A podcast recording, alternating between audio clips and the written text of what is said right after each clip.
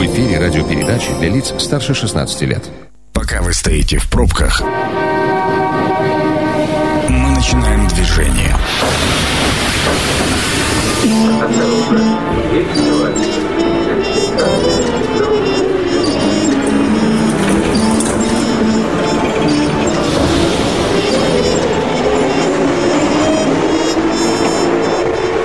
Метро.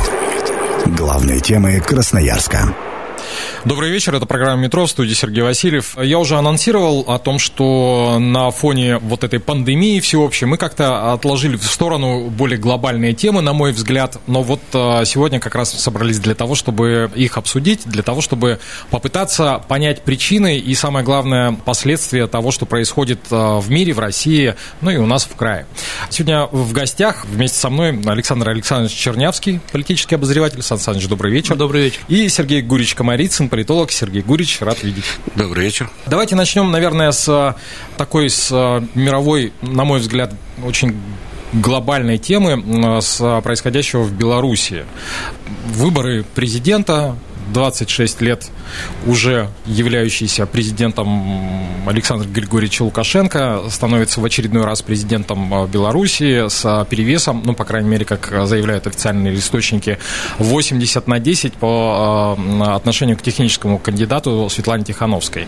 И вот тут-то все, как говорится, и началось. Хотя, на мой взгляд, э, началось немного раньше.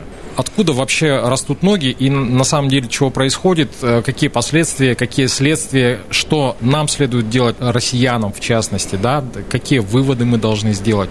С кого начнем? Ну, по старшинству. Сергей Гурич, давайте, наверное, с вас.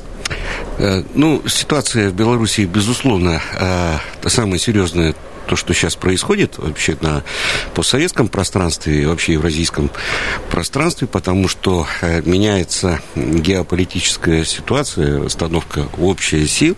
Э, ситуация многоуровневая, там много чего происходит, многофакторная. Э, значит, на мой взгляд, вот когда все это обсуждается, упускается одна глобальная историческая тема – что за вот эти 30 лет э, независимости э, Белоруссии там, собственно, сформировалась такая новая политическая э, нация белорусская, да?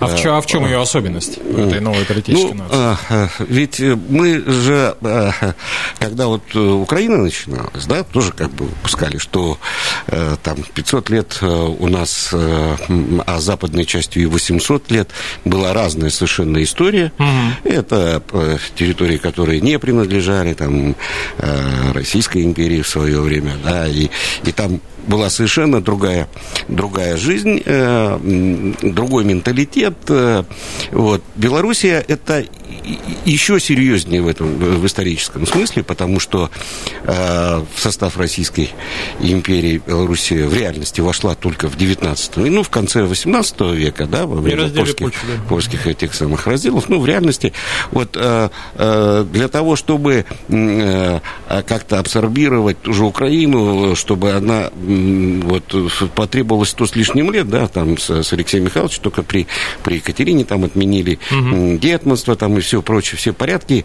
Вот. А с Белоруссией это еще серьезнее на самом деле, потому что это Э, э, разная э, история с, с Россией, а вот эти 30 значит, лет последних, они как бы, поскольку вот это вот независимое государство, оно сформировало вот эту самую политическую нацию белорусскую, которая не существовала вот, в советском проекте это было как бы другое.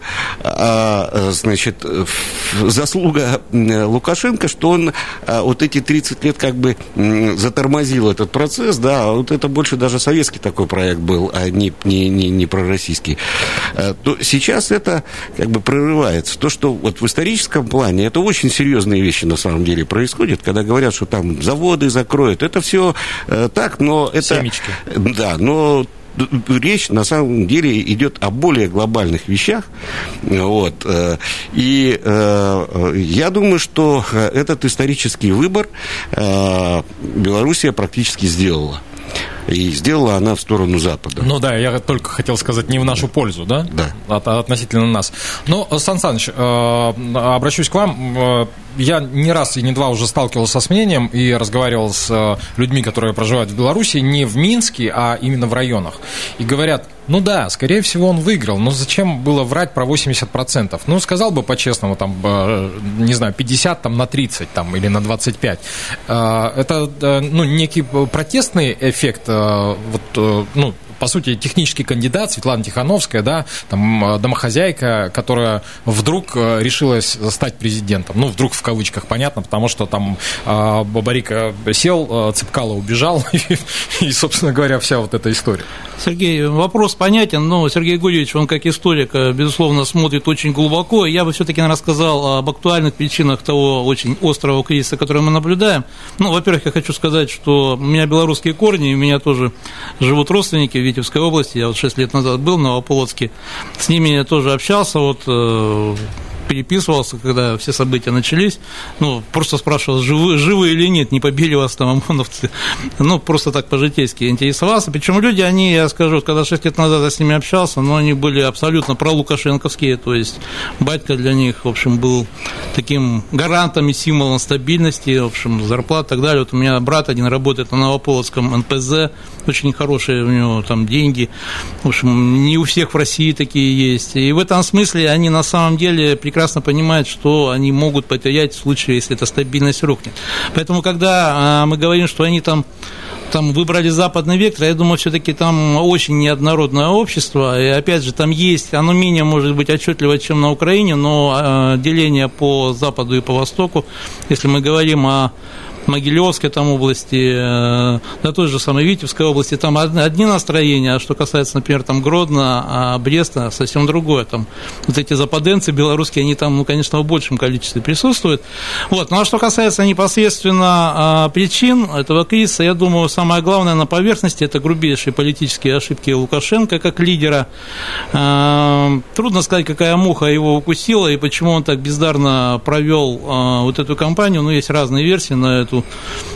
тему. Ну, в частности, говорят, что якобы вот это прозападное окружение фактически его подставляло, заставило его, а, ну, так мягко, а, направляло его в антироссийское русло, и фактически он всю кампанию ведь строил на антироссийской риторике, включая ну, да. вот эти совершенно дикие случаи с задержанием вот этих бойцов ЧВК и так далее. А, более того, ну, люди, которые достаточно давно отслеживают ситуацию по Беларуси, они же давно предупреждали. Там шел очень четкий последние десятилетия процесс дерусификации, там закрывались э, всяческие там гуманитарные там центры там изучения русского языка, и вроде вот эти заигрывания с националистами, они кажется, что это все под контролем КГБ и все это, так сказать, как в нужный момент, когда, так сказать, нажмешь на кнопочку будет твое, а выяснилось, что все не так. И вот это, кстати, э, проблема недооценка рисков снизу, я их так называю, она характерна для российского э, тоже эстеблишмента, который прекрасно знает правила номенклатурной игры, но вот эти риски, я думаю, мы еще поговорим, например, о хабаровских протестах, которые снизу идут, они, на мой взгляд, абсолютно не учитываются. На те же грабли наступил Лукашенко. Теперь, что касается прогноза развития ситуации, мне кажется, э, наверное, в России точно э, все-таки приоритетна здесь национальная безопасность. Понятно, что отдавать Беларусь э, как Украину, там, Западу, ну, просто уже, видимо, непозволительно там с точки зрения просто элементарной э, безопасности границ. Я думаю, будет сделано все, чтобы удержать э, в орбите российское влияние. Ну, то есть, все здесь как бы тоже, наверное, расшифровать надо. Я не думаю, что да, войска будут введены, ну, только в случае очень какого-то страшного форс-мажора. Ну, а что касается... Э, ведь ситуация-то загвоздка на самом деле у Лукашенко. Там, на мой взгляд, сейчас нужен ну, мягкий трансфер власти власти, без крови и э, без э, каких-то эксцессов э, в руки пророссийского политика. Во всяком случае, я так понимаю, в Кремле достаточно много сторонников этой, такого сценария. Другой вопрос, насколько мы можем это осуществить. Если мы посмотрим опыт цветных революций и Майданов на постсоветском пространстве в последние там, пару десятилетий, успешных-то опытов практически нет. Мы можем вспомнить Украину, и, кстати, не только 2014 год можем вспомнить знаменитую эпопею, по-моему, четвертого года, когда Ющенко там три раза угу. выбирали. Можно вспомнить не так э, давно произошедшие события в Армении, когда, в общем, там немножко, там, кстати, сценарий немножко похож на белорусский, Пашинян, как бы к нему там не относиться, он точно, по-моему, не пророссийский, но во всяком случае его и ставленником там каких-то других сил назвать трудно, то есть он на самом деле как-то вот снизу поднялся как лидер. Вот опять же, Россия там особо ничего не контролировала и свои сценарии не воплощала.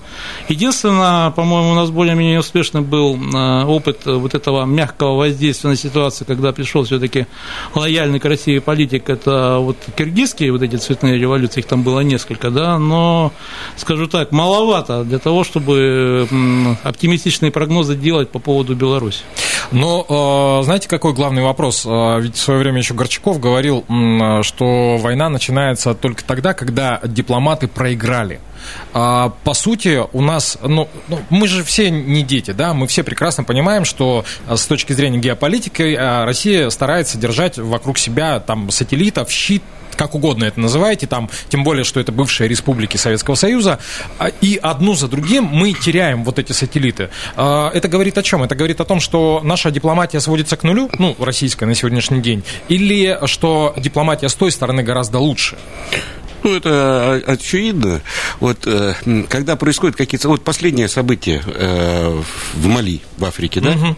И тут же реагирует, значит, Франция, да, э, там посылает свои войска, там посылает свои... И там они, так сказать, начинают решать. Раньше это было в Чаде, там, в других бывших, так сказать, колониях, бывших территориях Французской Республики, и никому, никто, так сказать, не возмущается. Считает, ну, да. что так должно быть, да? Вот. А вот на постсоветском постсоветском пространстве, хотя в Беларуси, в принципе, речь идет об одном народе, да, э, по, по большому-то счету, и этнически, и исторически, вот, э, но э, тут сразу как бы возникают, что мы там хотим восстановить Советский Союз, еще что-то такое. Но никакой дипломатии, никакой государственной политики в отношении, в частности, Республики Беларусь у нас не было за все эти годы. Э, никто гуманитарной частью никогда не занимался. Потому что, ну, 9 э, миллионов э, населения Республики Беларусь, из них, значит, вот в прошлом году там 3 миллиона было в Польше, да, угу. огромное количество студентов учатся и в Литве, и, и, и, и в Польше. Они вот, символика это сразу сейчас возникла, вот это красно-белое, да, это Великое княжество Литовское ну, сначала, потом, да, потом были, была Белорусская Народная Республика, которая в 18-19 годах, потом значит, были коллаборанты во время Великой Отечественной войны, да, они, э, э, значит, под этим флагом. И э, вот символика это ведь не безобидно совершенно. Это, так сказать, вектор, куда они собираются, куда идут на самом-то деле. Вот то, что мы, при том, что Беларусь абсолютно открытая была вот в этом смысле, да, в любой белорусский вуз могли поступать э, все там выпускники российских школ, да, ну и, и казахстанских, и киргизских, да, у них там ну, особ, да. особые э, привилегии для них были, там все прочее. А с нашей стороны ничего подобного, значит, и студентов меньше э, было э, белорусских, чем э, в Российской Федерации, чем в э, той же Польше или в, Лит, э, в Литве. Когда-то это было единое государство, да, и литовское, и польское, и Речь Посполитая, и там даже в советские времена, между прочим, прочим, до 1938 года ведь государственными языками э, Белорусской ССР были какие языки? Э, четыре языка было. Ну, да. Польский. Литовский. Э, нет, э, польский, русский, белорусский и, и идиш еще был, еврейский, да. Но, Простите, забыл, да. Э, да, да. Но поскольку потом евреи исчезли после Второй мировой войны, то это... Э, вот, э, значит, это все, вли... особенно в культуре, э, что произошло в свое время с Украиной? Когда а, значит, там делили всю собственность эту, пилили, пилили олигархи там э, и все прочее. Наш, наша политика была какая? Мы там договоримся с начальниками, отправили, значит, послом Черномырдина, что вот там э, это все Газпром, там все, мы будем через трубу как-то решать, там через нефть, там через такие. А при этом, а, значит, вот эту всю часть, э, связанную с образованием, с культурой, все отдали сразу этим западникам. Мы уже выросли новое поколение, которые не знали Советский Союз. Ведь вообще режим Лукашенко на самом деле не изменился за эти годы. Я в 99 году был наблюдателем, когда были альтернативные выборы. Угу. Ну вот после того, как он референдум провел и продлил себе на два года президентство, да, вот, а оппозиция тогдашняя устроила вот эти, значит, альтернативные выборы. Я был наблюдателем от Фонда защиты гласности. Я встречался со всеми этими людьми, с Гончаровым, с Виктором был у него дома, между прочим, которые тогда же в 99 году, через пару месяцев, исчезли. Не знаю, насколько, так сказать, приложил руку сам Лукашенко и его спецслужбы, но э, всеобщее мнение, что их... Э, ну, отодвинули. Э, нет, ну они просто исчезли, Исчез. их, их убили, да. Ну, я про вот, э, да. То есть, э, все это было и, и, и тогда. И после каждых выборов были какие-то манифестации, там просто они были меньшего масштаба, да, но, но все равно там происходит. Есть иммиграция, довольно серьезный белорусский народный фронт, который там э, все лидеры, кто в Польше, кто в Литве живет, значит, э, вот э, он не изменился в этом смысле за эти годы. Просто выросли новое поколение, во-первых. Во-вторых, э, значит, э, ну, 26 лет устали все от дедушки, потому что э, это, это уже невозможно. Это, в этом смысле урок, кстати, для России серьезный, да. Вот. Э, э, поэтому, значит, конечно, его эти ошибки политические, ну, ну надо было э, готовить там какой-то действительно там переход, да, Но там, там. Я так понимаю, другого... что подготовка там 15 Нет, ну, лет Колю, у него. Колю, да. Колю, конечно, можно было готовить, но ведь э, Беларусь это все-таки ну, не э, Арабский Восток и не там, это не Сирия, и там, я не знаю, не Азербайджан даже, ни, никакой не Восток, где можно власть, так сказать, не Корея, где можно передавать такой монархическим путем, да. Э, это вряд ли, конечно, это, это удастся, это, я думаю, что даже он понимал сам. Вот, но почему-то же сделал. А вот за 26 лет у него затмение в мозгах уже произошло, то есть он просто они все считают, что они вечные. Потом вот он, э, что он сидел, и он будет сидеть всегда. Забронзовел. Вот, э, конечно.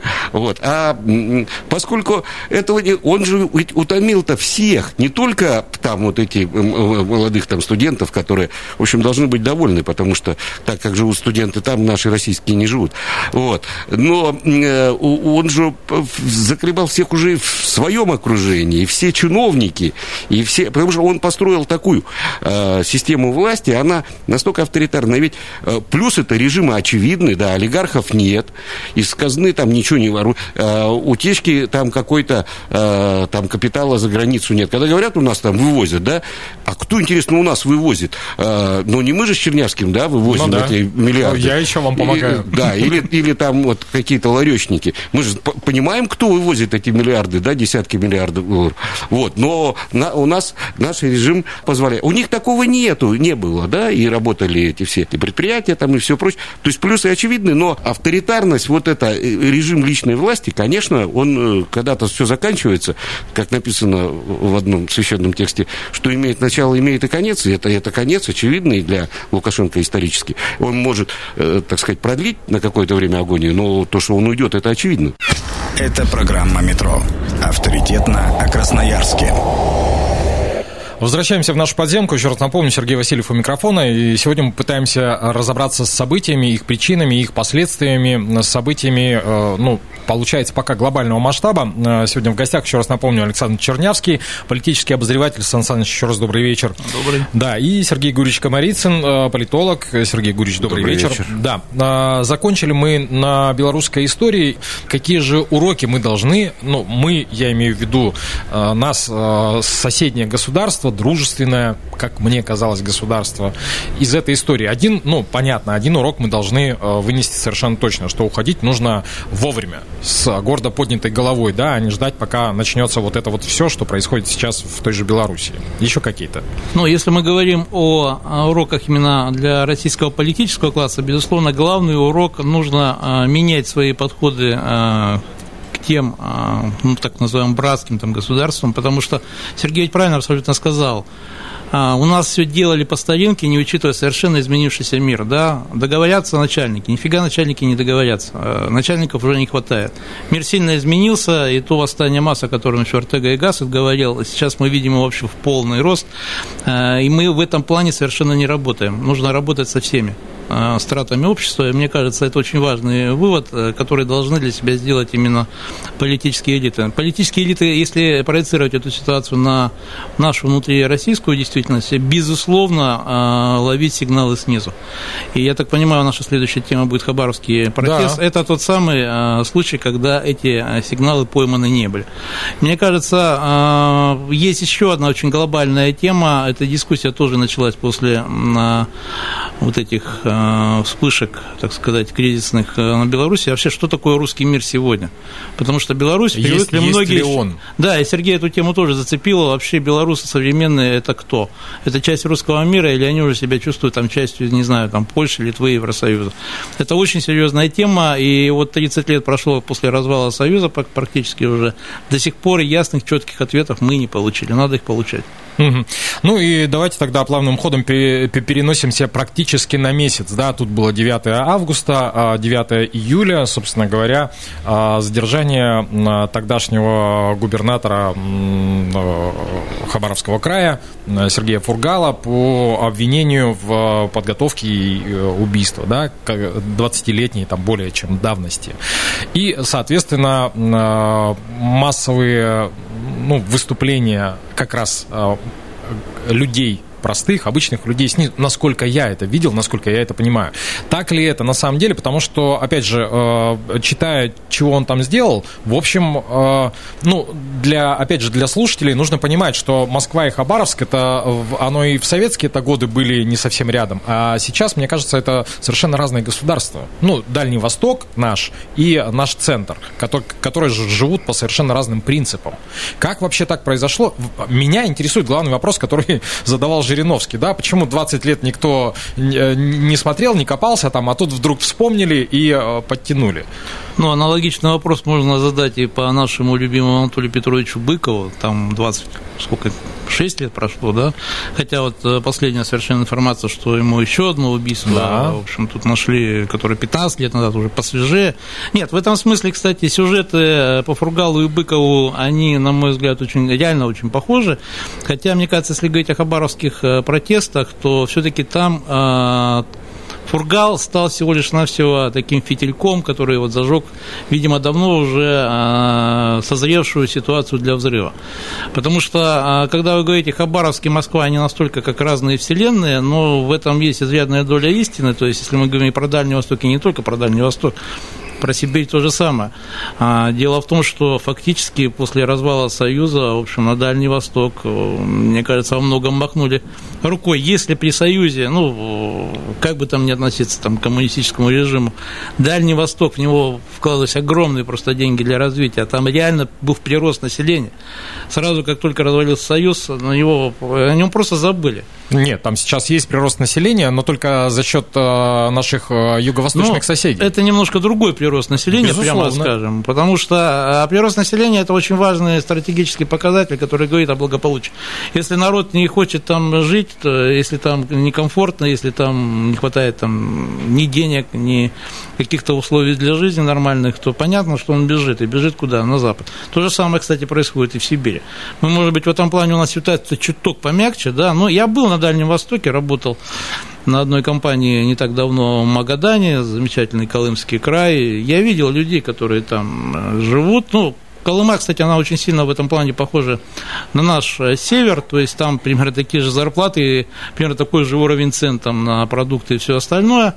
Но вот это э, чемоданное настроение, там, знаете, очень характерна примета, например, Магадана, там контейнеры практически в каждом дворе, контейнер, куда люди вот эти свои вещи собираются, ну, чтобы отъехать, как они выражаются, на, на материк. Ну, в Хабаровской ситуации, я думаю, все-таки помягче, конечно, это а, город очень серьезный. Я там не был, только пролетом как раз, кстати, Магадан, там у нас пересадка была. Но у меня были люди, которые вот побывали в эти дни, знакомые, рассказывали как раз, вот, э, когда начались эти протесты в июле. А, ситуация там очень неоднозначная. Безусловно, я думаю, были там определенные предпринятые меры, ну, скажем так, для подъема народа со стороны соратников Фургала. То есть я где-то даже написал, что админ ресурс плюс э, протестное настроение – это страшная сила. То есть коктейль, коктейль получается такой политический Молотова, и в этом смысле я не удивлен, что эти протесты до сих пор продолжаются. Но надо понимать, что глобальная причина совершенно не в печальной судьбе Фургала, а в том, что люди протестуют ну, фактически против наплевательского отношения федерального центра к, э, к своим восточным территориям. Мне кажется, это самая главная причина. Ее можно расшифровывать и расшифровывать, вот эту как бы, тему, да, но мне кажется, что здесь надо искать истоки этого протеста. Ну, а как же э, та самая федеральная программа по, значит, э, освоению и улучшению благосостояния Дальнего Востока. Ну, про гектар? Не, ну гектар Ну, это... и гектар, и, в принципе, э, насколько я понимаю, на бумажках же написали, Сергей, у нас мы... столько этих программ, причем так замечательно, как минимум там замечательные заголовки у этих программ. Но много у нас, так сказать, от них людей-то счастливее стали. А, Сергей Гурич, ваш взгляд на происходящее, первопричины в чем? Ну, я думаю, то, что вот э, Александр сейчас сказал, это и есть э, глубинная причина, да. А, вообще глубинная причина – социальная справедливость. А, вот то, что сейчас происходит, и особенно то, что будет происходить. Это касается вообще всех наших кризисов, и Навального там, и всех остальных, потому что Навальный, что такое Навальный? Что у него какая-то политическая программа? Мы ее не знаем, на самом деле никто ее не знает. А Навальный, деятельность его, э, значит, она заключалась в разоблачении там вот этих всяких злоупотреблений злоупотреблений чиновников там, и прочих людей, которые там э, непонятно на какие средства там себе строят какие-то дворцы там, и, и, и, и все такое. Да? То есть тема социальной справедливости, она также э, распространяется и на территориальное устройство. Потому что вот э, в, в Хабаровском крае за это время, как говорил предыдущий значит, губернатор, э, уехало 800 тысяч человек из Хабаровского края. Это огромнейшая Огромная. цифра. Это просто невероятно огромная цифра цифра для, э, для Дальнего Востока. И э, ведь э, во всех этих протестах, значит, там это звучит, что нас создавали кучу всяких органов, министерства, полпредства, и чего только нет, значит, тысячи людей занимаются какими-то программами, а в реальности, значит, ну, мы очень мало чего найдем, потому что гектар – это тема особая, но единственное, может быть, что я могу сказать, это ипотека, так сказать, субсидирование. Так, ипотеки – это действительно какая какая-то хотя бы реальная мера. Все остальное, э, это ничего не работает. И все понимают, что в Москве, где пять раз в году перекладывают плитку, значит, а, и, и там делают всякие реновации, значит, что где такое? пенсионерам 10 реновация? тысяч там лишних. Да. Что такое реновация? Это, э, значит, э, когда нормальные дома, которые стоят, в которых можно жить, их надо вот снести и переселить, значит, и еще куда-то. А в советское время, конечно, такого быть не могло, потому что все-таки какая-то справедливость территориальная была, потому что в том же Хабаровске там огромное количество этого ветхого там и аварийного всякого жилья и все прочее. Ну, вы, вы поделитесь тогда, да? Вот. И в Хабаровске, э, в Хабаровском крае, значит, э, больше 80% никогда не были в Москве и вообще в европейской части. И вряд ли будут, более и, того. Да, но зато такое же количество было в Китае, да? Вот, э, значит, то же самое, кстати говоря, в Амурской области, там, в Благовещенске вообще. Да, весь Дальний Восток. Да. Вот. Значит, что сейчас вот происходит? До э, прошлой недели премьер Мишустин поехал, так сказать, с программной поездкой на Дальний Восток. Он побывал везде, и в Магадане, там... Не и, везде. Ну, по, по, Он начал с самой восточной оконечности, что да, но, да, но при этом не был в самой ключевой и главной территории, которая является Хабаровский край. Значит, для экономики, для всего прочего, значит, Дальневосточного округа, э, э, это, конечно, он туда не поехал, испугался, да, потому что там пришлось бы, наверное, как-то отвечать на вот эти вопросы, и это и есть отношение власти к, так сказать, реакция на то, что происходит. То, что там происходит в Хабаровске, это удивительно, потому что уже сколько там, 7 недель, 8 Полтора недель, месяца. да, да, уже, значит, вот выходят люди каждую субботу, и там, ну, когда больше, когда меньше, но это такого в новейшей истории э, страны у нас не было такого пролонгированного, серьезного протеста. А, это протест действительно народный, то есть вождей там я не, нету, не вижу их там, чтобы какие-то там были реальные организаторы, там кто-то... Э, ну, вот сам это, запуск это, процесса там были, конечно, да. организаторы, но, но... Э, да, но с кем, вот, например, та, та же проблема, как в Беларуси, с кем вести переговоры, например, да, там, ну, да. вот. А Центр э, делает, на мой взгляд, одну глупость за другой, ну, если, конечно, не стоит задача полностью до абсурда все довести, то есть этого э, клоуна, значит, Дегтярева туда отправили исполнять обязанности Ой. губернатор и, и прочее. И при этом не решается, э, ведь э, ничего же, центр, Москва ведь ничего не предлагает, э, совсем ничего вот э, людям, которые выходят. И, и э, сейчас, э, несмотря на то, что, в общем-то, такая тишина, вот у нас же тут единый день голосования э, будет через ну, да. э, там пару недель, да, вот э, и тишина везде, и у нас в крае тишина, тишина и по всей стране, хотя избираются многие и губернаторы, там, и законодательные собрания. Но мы, я думаю, сейчас увидим, особенно на Дальнем Востоке. Дальний Восток ведь протестные территории. Ведь только на Дальнем Востоке э, э, наш Владимир Владимирович э, на последних выборах э, президентских получил меньше 70%. Да? И, э, а в Якутии, в э, Якутия, я думаю, будет следующая. Это очень протестный регион. Ну, то есть это цепная реакция, по большому счету. Да. Я думаю, что, конечно, а, это все сейчас мы увидим вот, э, на выборах какие-то результаты, а дальше, э, я думаю, что если это перекинется на другие регионы, на ту же Якутию, то Дальше это может стать таким неуправляемым процессом совсем. Сан Саныч, Я единственное, конечно, выступил бы здесь адвокатом а, того же Мишустина, потому что ну, мне показалось, он, конечно, не из трусливых. Вот есть в нем такое ощущение, что он не трусливый. Я думаю, там решение принималось... Ему просто нечего сказать там. Я думаю, нет, Сергей, ему решение по поводу его а, маршрута принималось наверху, и здесь, я думаю, точно не Мишустин туда. Я думаю, он поехал. Кстати, Миша Дегтярев, я с ним лично знаком, он, в общем, не глупый парень. Другой вопрос, что попал как курващи чип. И, кстати, как раз Сергей тут фактически уже проанонсировал, э, надеюсь, э, следующую тему, единый день голосования. Я думаю, он даст очень любопытные результаты, будем смотреть, тем более судя по некоторым компаниям, в том числе в соседней Иркутской области, 13 сентября дело может не закончиться. Ну да. Возможно, второй тур. Ну да, потому что Иркутская область у нас уже отметила себя. Огромное спасибо, господа. Э, времени катастрофически мало, э, но я надеюсь, что э, буквально через три недели мы с вами встретимся. А, Александр Чернявский, политический обозреватель, Сергей Комарицын, политолог. Господа, спасибо еще раз. Сергей Васильев провел программу. Метро.